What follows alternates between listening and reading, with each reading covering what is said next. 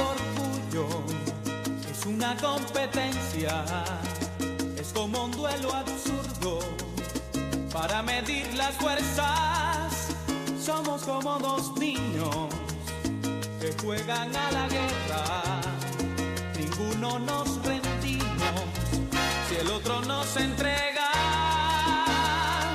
Si me das un beso, quiero el cuerpo. esa canción. Súbelo, súbelo, Tiene el Acherito. día, nos tiene el día con, lo, con el Claro. nuestra ¿Qué época. Escucha para allá.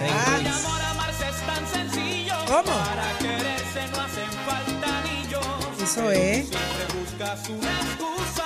Me ves sufriendo y verme así en el fondo te gusta. ¡Ah! Eso duele, eso duele en la yugular. Eso duele en la yugular.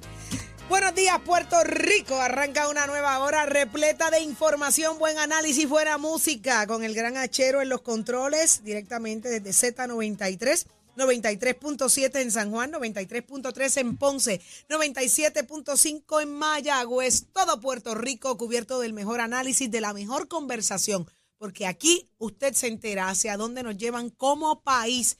Aquí se le sube el volumen a la voz del pueblo, dándole participación a través de nuestras líneas telefónicas. Eh, hoy hay un problema en este control.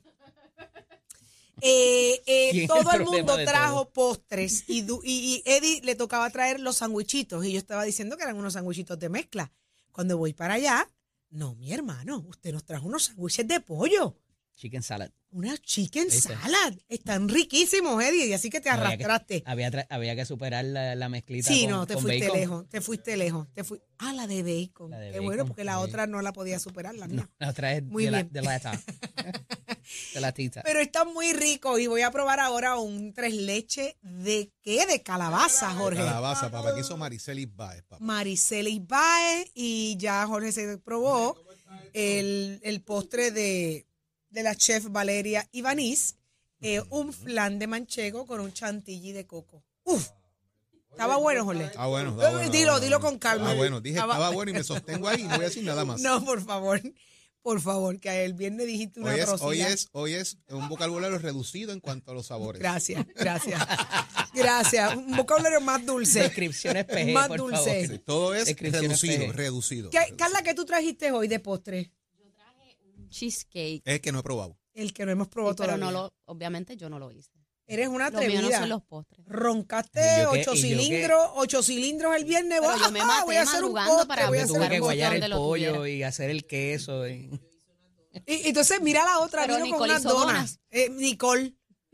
No, no, no. no. No, lo mío Pero es es, lo que, pero salado. espérate, es que aquí dijeron traigan postre, no dijeron hagan postre. Era- la idea era Era que Gracias, lo Jorge. hiciera. traerlo, no, era- no, no, no, no, No, no. Aquí se habla gracias, con corrección. la idea era que lo hicieran. bien. Claro, tienes una chef a la Traigan de tu postre, casa. tú hiciste los tuyos. Estuve trabajando con mi hija Ajá, para que seguro, quedara. seguro, seguro, seguro. Lo hizo la chef Valeria trabajo Rivera. fue fui al supermercado.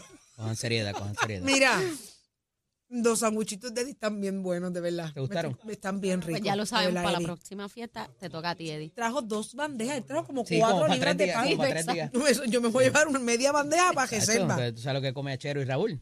De verdad. Yo estoy a dieta. ¿Qué está pasando? ¿Qué le pasa? ¿Qué le pasa a este? Raúl Gracias no- a Dios. Y tiene, A mira, Raúl mira. no lo alimentan en su casa. Ay, Dios mío.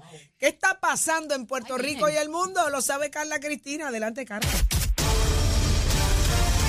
Buenos días, soy Carla Cristina informando para Nación Z los titulares. El Departamento del Trabajo y Recursos Humanos y la Oficina de la Procuradora de las Mujeres firmaron ayer un acuerdo colaborativo para retomar esfuerzos que permitan a cada agencia fiscalizar el deber de los patronos de cumplir con el requisito de promulgar protocolos para manejar situaciones de violencia doméstica en lugares de trabajo y el manejo de casos de hostigamiento sexual en el empleo. De otra parte, catedráticos de la Universidad de Puerto Rico opinaron que la nueva carta circu- circular del Departamento de Educación sobre el llamado currículo de equidad y respeto se aleja de lo que los educadores consultados por el Comité de Prevención, Apoyo, Rescate y Educación de la Violencia de Género recomendaron para combatir el discrimen desde los salones de clase según el secretario de la agencia, Eliezer Ramos Párez, La implementación del nuevo currículo tiene la intención de desarrollar valores universales, pensamiento crítico y creativo y la diversidad y pluralidad social. Por el otro lado, el negociado de la policía expulsó de la uniformada al exagente Francisco Frank Peña, contra quien pesan tres cargos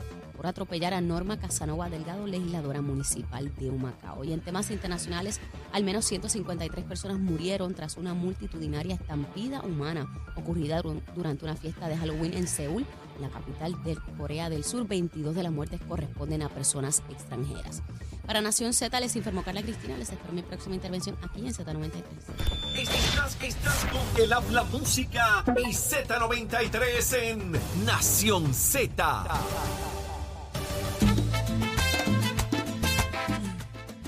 Ya estamos de regreso en Nación Z y vamos de inmediato a la línea telefónica porque ahí está con nosotros Tomás Rivera Chats. Muy buenos días. Buenos días, senador. presidente.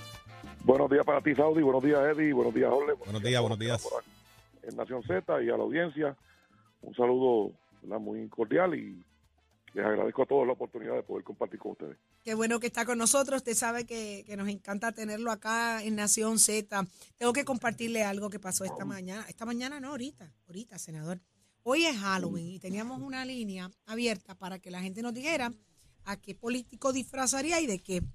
Y un maestro de, eh, de Bayamón, ¿era? Bayamón. José de Bayamón, con mucha admiración, porque lo dijo, dijo con así mucho 20 respeto. veces, lo 20 dijo veces con lo mucho dijo. respeto. eh, que disfrazaría a Tomás Rivera Chats. ¿De qué? De Inspector Gallo fue que de dijo él. Inspector Gadget. ¿Y por qué? ¿Y por qué? Porque se tiene respuesta a Para todo. todo. no pierde una. Él se la saca de donde sea la- de la manga, pero él tiene las respuestas a todo. Nunca se va a quedar Pero callado. después de eso dijo, pero lo admiro mucho. Pero lo admiro mucho. lo admiro mucho. Va, que yo traté de asustarlo, yo le dije, se lo voy a decir a Tomás, me dijo, no, no, no, pero yo lo admiro, díselo, díselo también. Así que cuando usted ve que el pueblo lo compara así y tiene esa percepción, ¿qué le contesta? Eso fue a antes de irse a dar clase. Bueno, que, que el pueblo de Puerto Rico tiene la, y, y, y toda la gente tiene la, derecho de, de- de hacer su opinión y de hacer sus valoraciones, ¿verdad? Así es que me parece que, que dentro de la festividad que es en la noche de hoy, y le recomendamos a todo el mundo que tenga cautela y precaución durante la festividad. Es parte de la parte del folclore de Puerto Rico ya. Así que de verdad que no. Mi reacción a- a- al buen amigo es esa. Es esa. La verdad que Muy estuvo bien. interesante. Muy bien, pero, pero mira la percepción de que no tiene respuesta a todo. Claro. Así mismo. No, y, es. lo, y lo encontré jocoso. Y, y se acuerdan que. ¿Y, qué- ¿Qué pensará Tomás? Yo, y les dije, Tomás tiene un buen sentido del humor. Lo va a coger bien. O sea, yo creo que eso no es. ¿verdad? Genial, Como la gente lo puede ver. Presidente, una vista bastante extensa sobre el nombramiento de lo que puede ser la secretaria del Departamento de Recursos Naturales. Eh, Y obviamente ella allí esbozó unos planteamientos muy importantes concerniente a lo que ella tiene por medio. Y me parece, y es algo que quisiera, eh, eh, ¿verdad? ¿Cómo lo puedes ver? Que constantemente los últimos nombramientos que se han dado en el Senado en vistas públicas han hecho expresiones específicas sobre el corte presupuestario, los recursos que necesitan Claro. las agencias para poder funcionar mejor. Eh, ¿Qué se puede hacer al fin y al cabo para que esto ocurra y tengan los brazos fiscalizadores mejor las agencias del gobierno? Pues mira, Jorge, me parece que es el, el, el ingrediente principal, ¿verdad?, de todo esto. Es el recurso económico. Podríamos tener al mejor eh, jefe de agencia con la mejor preparación académica, los mejores planes, la mejor disposición, la mejor actitud. Y si carece de fondos y recursos para poder implementar sus ideas, los planes y las estrategias, pues tenemos un grave problema. Así que no se trata solamente cuando se escoge a un jefe de agencia en el Senado, ahora que estamos evaluándolo en vista pública o que se estuvo evaluando, es mirar solamente las, las circunstancias particulares del nominado o nominada, sino además las circunstancias en las que tendrá que trabajar. A mí me parece que la secretaria eh, Ana- Anaís eh, Rodríguez ha estado desempeñándose muy bien, ha estado atendiendo temas que fueron eh, motivo de discordia y ha logrado ¿verdad? apaciguar eso y ha logrado llevar a los tribunales para que la gente entienda, los que algunos de los que verdaderamente defienden medio ambiente entiendan que la agencia ha estado haciendo lo que les toca. Eh, había senadores de distrito pidiéndole eh, o preguntándole sobre proyectos en particular, algunos de Arecibo, otros del área este, así por el estilo, en diferentes... Pidieron favores. Eh, yo no diría favores, yo, yo te diría que están defendiendo sus constituyentes, ¿verdad? Porque si tú quieres que, por ejemplo, en el área de Salinas, pues las costas estén protegidas, pues no estás pidiendo un favor, estás pidiendo algo para tus constituyentes, ¿verdad? Yo, yo lo veo más así que de otra manera. Pero la pregunta que yo le hacía era, estos senadores de distrito, cuando se discutió el presupuesto de la agencia, se acercaron a usted y le dijeron, mire, vamos a luchar para que usted tenga suficientes recursos para poder atender eh, el asunto de Luquillo, el asunto de las cavernas, el asunto del bañero de Añaco, entre muchos otros, ¿verdad? Entre muchos otros que se plantearon. Pues ninguno, ninguno se acercó para colaborar o apoyar en la búsqueda de fondos y recursos económicos para atender esos asuntos. Eh, los legisladores de distrito tienen fondos que pueden asignar, no son tantos, pero tienen fondos que tienen para asignar. Le pregunté de esos fondos que ellos tienen disponibles para asignar, ¿le han asignado alguno para alguno de esos proyectos? La respuesta fue no, y ellos estaban allí cuando hice las preguntas, los senadores de distrito y senadoras. y no se logró, ¿verdad?, eh, eh, eh, de parte de ellos un esfuerzo, una colaboración para atender. Entonces, eh, da la impresión de que quieren penalizar a un designado, a una designada, que no puede... ¿Cuál fue la crítica del Partido Independentista en la vista, eh, eh, eh, presidente? Perdóname. ¿Cuál fue la crítica del Partido Independentista en la vista? Bueno, este, yo te tengo que decir a ti que el Partido Independentista es incomprensible. Yo escuché a la senadora eh, Santiago cuando fue designado Larry Selhammer Ajá. eh, de- describirlo como un ser humano excepcional en términos académicos, en términos profesionales. eh, habló muy bonito de él y después dijo usted que tenía que votarle en contra. Así que, pues, ¿qué te puedo decir? ¿Qué te puedo decir? Mismas circunstancias Eh, ahora, o sea, también va a votarle en contra a la secretaria de Recursos Naturales. Le vota en contra a todo. Le vota en, contra a todo. Excepto el, excepto el comité de acoso sexual del PIB, que le votaron a favor de exonerar al acosador. Excepto. Este, sí que de nuevo el PIB de- realmente es más ruido que, que otra cosa. Pero la, la asignación de la Secretaría de Recursos Naturales me parece que es una persona competente, eh, ha hecho el trabajo. Ya veremos si cuenta con los votos. Por lo menos en la delegación nuestra tiene, tiene los votos. Hay un compañero que es Juan Oscar Morales que, que ha expresado que va a evaluar cómo va a votar, que tiene ciertas reservas. En nuestra delegación nosotros no imponemos la, la regla de CAU, cada senador o senadora vota conforme a su conciencia, pero él dijo que lo iba a evaluar, así que ya veremos si finalmente llega el nombramiento al Pleno, cómo, cómo vota el compañero, que tiene nuestro total respeto. Presidente, de cara al cierre de sesión ahora el día 15, hay nombramientos pendientes. Eh, han estado sesionando, entiendo, también una vez a la semana, ¿correcto? Sí, La calidad y la sustancia de esos proyectos, ¿cómo la describe su señoría? bueno, mira, eh, Eddie, eh, yo invito a la gente a que examine por sí mismo, ¿verdad?, Eh, los proyectos. Eh, vámonos a la Cámara, el proyecto de los murciélagos de la Nogales, olímpico, olímpico medallista de oro. Este, vamos al, al fondo de al fondo de alivio que no tiene un centavo, que radicó la senadora. Ese es el del Rubik's Cube. Ese es el de Rubik's Cube, correcto. Ujú. O sea, otro fondo olímpico, Eddie, te vamos a ayudar a que no tengas el impacto del costo en un fondo que no tiene chavo para ayudarte. Ujú, y que no existe. Me, parece. ¿verdad? Este, otro, otro medallista de oro. y por supuesto la legislación esta de, de, de- de legislar lo que ya es ley, ¿verdad? el nepotismo cruzado. Nepotismo es nepotismo, no tienes que ponerle un apellido, ¿verdad? Eh, y ya está prohibido el nepotismo en las agencias y particularmente con los funcionarios. Eh, y, los otros actos de quid pro quo también están eh, más que prohibidos en la legislación que ya está vigente en Puerto Rico. Esa ha sido la legislación. si tú me preguntas, pues el Partido Popular, que tiene la mayoría allí de 12, tiene una mayoría de 12, pues no ha logrado presentar proyectos de impacto. No lo ha logrado hacer. No han podido ponerse de acuerdo en el reglamento de la pava. Imagínate tú, no han podido ponerse de acuerdo en el reglamento de la pava. No recaudan dinero, no pueden reorganizar. Todo lo mandan por un comité para evaluar y terminan haciendo nada. Pues, pues imagínate tú cómo están en la legislatura, pues tampoco han logrado. Hay de 80 proyectos de administración, apenas 5 o 6 fueron atendidos. los nombramientos, la historia del pueblo de Puerto Rico la sabe, cada fin de sesión tiene que retirar nombramientos. No se aprueban los, no aprueban los proyectos del gobernador, Pedro Pierluisi. Que uno pues diría, pues tienen una diferencia política, ideológica o filosófica, pero es que no se aprueban ni los de ellos mismos. Y este asunto de Luma, que parecen echar Pero- los- pero todos los huevos en la misma además- canasta. senador. Pero además, pero además del Partido Popular, la gran decepción ha sido los partidos emergentes y el PIB.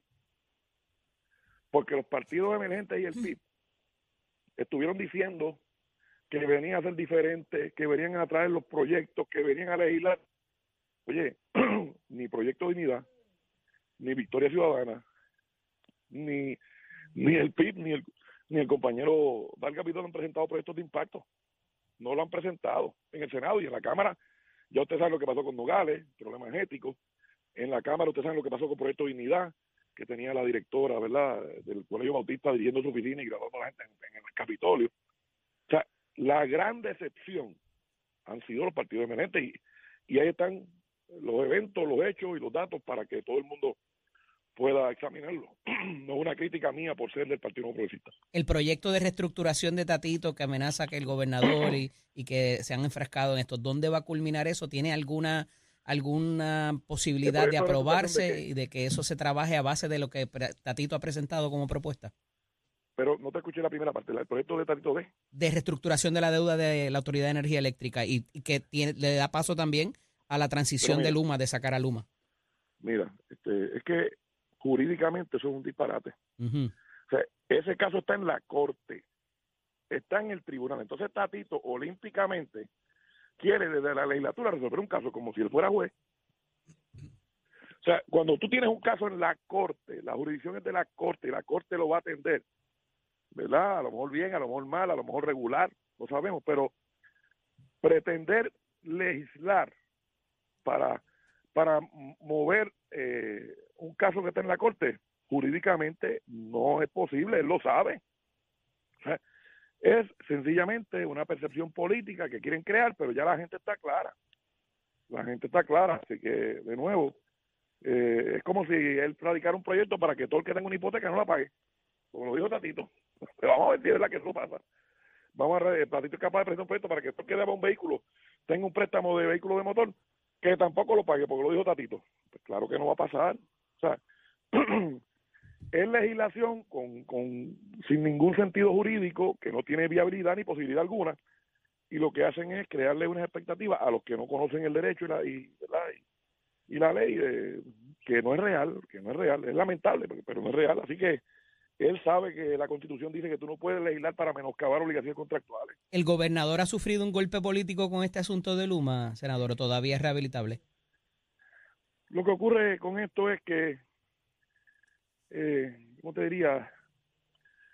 En el verano del 2019, Ujú. cuando Ricardo Rosselló renunció, fue esa pregunta, el golpe político, el PNP, oh, y, y, y toda esta fanfarria que típicamente plantean personas que no pertenecen al partido nuestro, pues, pues era la pregunta, pues, pues, pues probablemente todo, todo, eh, Eddie, todo tiene un efecto político, todo tiene una consecuencia. Pero el PNP derrotó al Partido Popular, lo derrotó.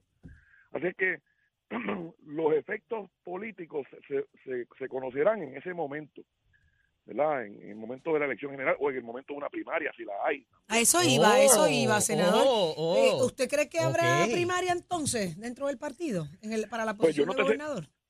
Pues yo no te sé decir si hay primarias o no, pero si lo hubiera para gobernador, para alcalde, para legisladores, pues todo eso tiene consecuencias, ¿verdad? Todo, todo, todos los elementos, no tan solo esto de Luma, es parte del ejercicio mental que hacen los electores, ¿verdad? Juiciosamente y votan. Así que yo te puedo decir que va a haber una primaria o no, pero en todo evento de votación primaria, elección especial, elección general, plebiscito, todo esto tiene consecuencias. Fíjate que, como yo dije en una columna que escribí hace poco, en el 2012 y en el 2020, que no fueron las mejores elecciones eh, para el PNP, la estadía ganó cómodamente. ¿Verdad? Así que la- alguna gente Porque, se para. porque eso trasciende, eh, eh, eh, Tomás, o sea, el tema del estatus político en cuanto a la estadidad eh, trasciende partidos políticos, pero internamente. Claro, pues, aquí que- populares que votan te por la estadidad, punto y se acabó. Aquí dignidad que vota por la estadidad, eso está establecido y yo creo que eso es un punto que no, irrefutable. Ahora, el tema es, ¿podrá el PNP sostener la figura de Pedro Pierluisi como candidato? Digo, el Partido Popular tiene otro meollo que tiene que resolver eh, y que se están allá dejando por Y los el Partido jabos. Popular no tiene candidato. Se está dejando El por los jabos ahí, pero el. PNP tiene un gobernador que está recibiendo ataques de su comisionado residente y de otras figuras dentro del Partido Progresista. Eh, ¿Aguantará ese empuje y siendo Luma quizás el talón de Aquiles si esto no mejora? Bueno, yo no creo que la comisionada ni ninguna figura haya atacado al gobernador. Eh, no Pero creo que Tomás, y todos, los- ocurrido. todos los días le cae arriba con el tema de Luma, que no contrata y No, le cae arriba con lo un par que- de lo- temas. y... lo- lo que- lo que ocurre lo que ocurre es distinto. O sea discrepar sobre un asunto de gobierno no es atacar al gobernador. Atacar al presidente del partido fue lo que hizo el alcalde Semorovi que dijo que el alma no servía para nada. Atacado, atacar al presidente del partido es lo que han hecho Jesús Manuel, Charlie y los, de- los del anuncio del no que dice que secuestraron el partido. Eso es atacar eso no está pasando en el PNP eso no está pasando en el PNP aunque dentro de una misma vista pública en el Congreso ataque directamente las posiciones del gobierno que es del gobernador, De la administración de la de la propia administración de la que ella es parte. A lo que a lo que voy es que la, la discrepancia de un asunto de gobierno, ¿verdad? Hay gente que creen en el aborto, hay gente que no cree en el aborto. La carta circular que acaba de, de publicarse, hay gente que está a favor y hay gente que está en contra. Eso no quiere decir que tengan una diferencia política, podrán tener una diferencia en eso. Y te repito. Con el tema de Luma, por ejemplo, que ella dice que había que cancelar el contrato de Luma y esto fue tan cercano como en agosto y el gobernador dice que no, etcétera. E- Eso sigue siendo eso, gobierno. Pero, pero, bien, pero, pero esa es su opinión y hay que respetársela porque ella tiene su opinión. Y- y- pero ella no está atacando al gobernador con eso. Luma no llegó con Pierluisi. Luma no llegó con Pierluisi. Luma estaba desde antes. Así que, de nuevo, eh, criticar o tener una diferencia de gobierno es muy distinto a lo que han dicho los líderes del PPD que, que dicen que Dalmau no sirve como presidente, que se debe ir, que tiene que secuestrar el partido. Y cuando dice que su apellido es González Colón y no Pierluisi, presidente. Porque eso es cierto. Ella es González Colón. ¡Eh! Saludo al maestro que está en el parking todavía. Miren, Mister no faltó. Mister está en el parking escuchando Nación Ahí, Z. ahí salió el inspector Gadget, ahí salió el inspector Gadget. Inspector Gadget. y pregúntale Ajá. Y pregúntale a Pierluisi, te va a decir que es Pierluisi, que no González. Ay. Tomás, yo le voy a preguntar a usted, porque con esto me tengo que ir, el tiempo me traiciona. Yo me lo llevaría a usted para mi casa y yo le pondría a hablar, le, da- le daría play y lo escucharía todo el día. Pero escúcheme esto. Todo el mundo da por hecho y sentado que usted va a correr en las próximas elecciones. ¿Usted va a la reelección? Pues mira, Saudi, eh, lo- eso es un tema que yo siempre dejo para el final porque eh, todos Ajá. los líderes son transitorios. Todos los líderes somos transitorios. O sea, que usted lo está pensando. No, no, todos los líderes somos transitorios y, yo estoy en ánimo de, seguir sirviendo al pueblo de Puerto Rico y estoy en ánimo de, aspirar, pero la decisión final se toma cuando, cuando llegue el momento. Hay gente que, quiere decidir eso mucho antes, uno puede tener una idea, uno puede tener un plan, pero siempre hay que mirar lo que le convenga al partido, eh, lo que le convenga ¿verdad? a nuestra colectividad y a nuestro ideal. Eh, yo tengo un respaldo, respaldo amplio dentro de mi partido, eh, noto ese apoyo constantemente en todas mis visitas, pero nadie puede aferrarse a ninguna candidatura. Nadie, ninguna persona, ni los alcaldes, ni los legisladores, ni el gobernador, ni la comisionada puede aferrarse a una candidatura y pensar que son imbatibles y que, y que tienen que aspirar y que tienen que quedarse con el puesto. Ese es el problema que tiene el Partido Popular. Pero Ahora es que- mismo, que María, peleando pero es que eso es pasa más que en los populares, Tomás. Eso no, no, pasa. es que te quiero hacer el contraste. Yo hago el contraste para que lo entiendan. Eh, pero Hago el contraste porque ese es el contraste. Ese es el contraste. Tomás Rivera Chats, lindo día de Halloween hoy. Pásela bonito. Igualmente, cuidado, no Pásela mucho bonito. dulce para que no- mire, no de- coma mucho dulce para que no sirva usted llega a ver la, bande, la mesa de dulces que para hay eso, aquí. presidente, un poco tarde. Yo dije, traiga a todo el mundo un postre y aquí hay dulces que ni botándolo. Saudi de por sí es hiperactiva con este shot de azúcar, no Yo hay quien estoy- bregue con ella. Yo ahora. quiero que usted sepa que yo le estoy hablando desde la, desde la lámpara, ¿sabes? Estoy en la lámpara. Bueno, gracias. Saudi, Lindo gracias, día. Un abrazo, Gracias, presidente. Ole, Ahí día. está. Tomás Rivera Chats, el impe- in- inspector Gadget. me encanta, me encanta escucharlo. Seguimos. Este segmento es traído a ustedes por Caguas Expressway, donde menos le cuesta un Ford. Damos paso al segmento del análisis del día y hoy, como todos los lunes, está con nosotros el expresidente del Senado y exsecretario de Estado, Kenneth Davidson McClintock y Hernández. Buenos días, Kenneth.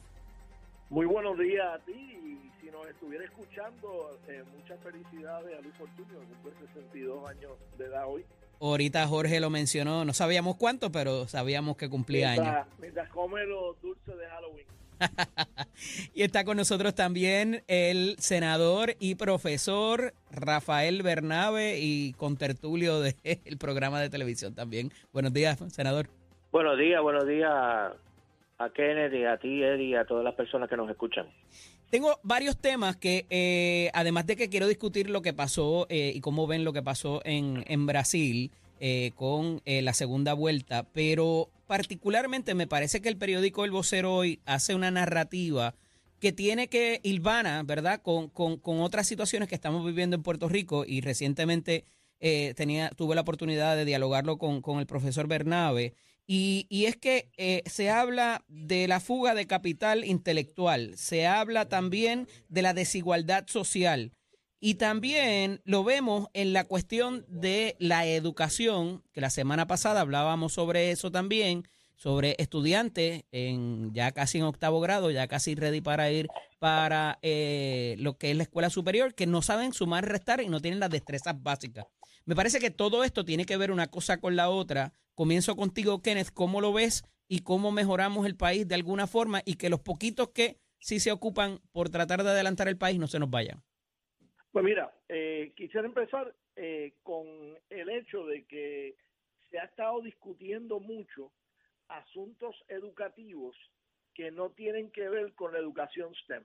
O sea, este, y en ese sentido estoy de acuerdo contigo que es preocupante el hecho de que los estudiantes no están eh, saliendo de los grados elementales e intermedios con las destrezas básicas que uno espera que hayan adquirido en términos de saber eh, matemática, eh, historia, español, inglés, este, y eso pues es problemático, porque eso a su vez es uno de los factores que lleva a que no tan solo individuos de 18 a, a, a 24 años quieran mudarse para el continente, sino para que familias completas digan, no, no, yo no puedo seguir viviendo en un lugar donde no se le da importancia a la educación y donde nuestros niños no están aprendiendo las destrezas básicas que necesitan para echar para adelante lo que vayan a hacer en su vida. Eh, de igual manera, o sea, que, que estén saliendo sin que eh, tengan los conocimientos básicos de respeto al prójimo, que ayudan destrezas sociales y también disciplina. este y entonces vemos que se le da mucha atención a las cartas normativas sobre eh, eh, asuntos de género pero no se le da la misma importancia eh, que se le debe dar a asuntos como curriculares como los que tú estás lo que tú estás mencionando. Senador Bernabe, pero es que esta iniciativa, por ejemplo, que se trató a través del Comité PARE para equidad y género, terminó siendo ahora equidad y respeto, porque todo el mundo le tiene miedo al género. Y hay algo, y, y por eso traigo la discusión hilvanada, que eh, en nuestra conversación la pasada semana eh, eh, me llegó mm, muy, muy hondo. ¿Cómo puede el factor de la familia ayudar o debería estar inmerso en esto? Cuando no hay seguridad alimenticia, cuando no hay seguridad económica y laboral, cuando no hay techo y cuando no hay utilidades para ese padre para poder cumplir con sus responsabilidades. Mira, como, como tú señalas, el, el tema de la desigualdad que plantea el periódico hoy, el tema de la fuga de profesionales del país, yo creo que si queremos abordarlo realmente tenemos que ir a la raíz de, de muchos de estos problemas. En Puerto Rico yo creo que todos estamos de acuerdo y hablamos muchísimo de la situación colonial de Puerto Rico, a la cual nos oponemos estadistas y nos oponemos independentistas, nos, nos oponemos lo que lo que favorecen la libre asociación, el problema colonial de Puerto Rico. Pero cuando hablamos del problema colonial, casi siempre lo reducimos al problema político, al problema judicial.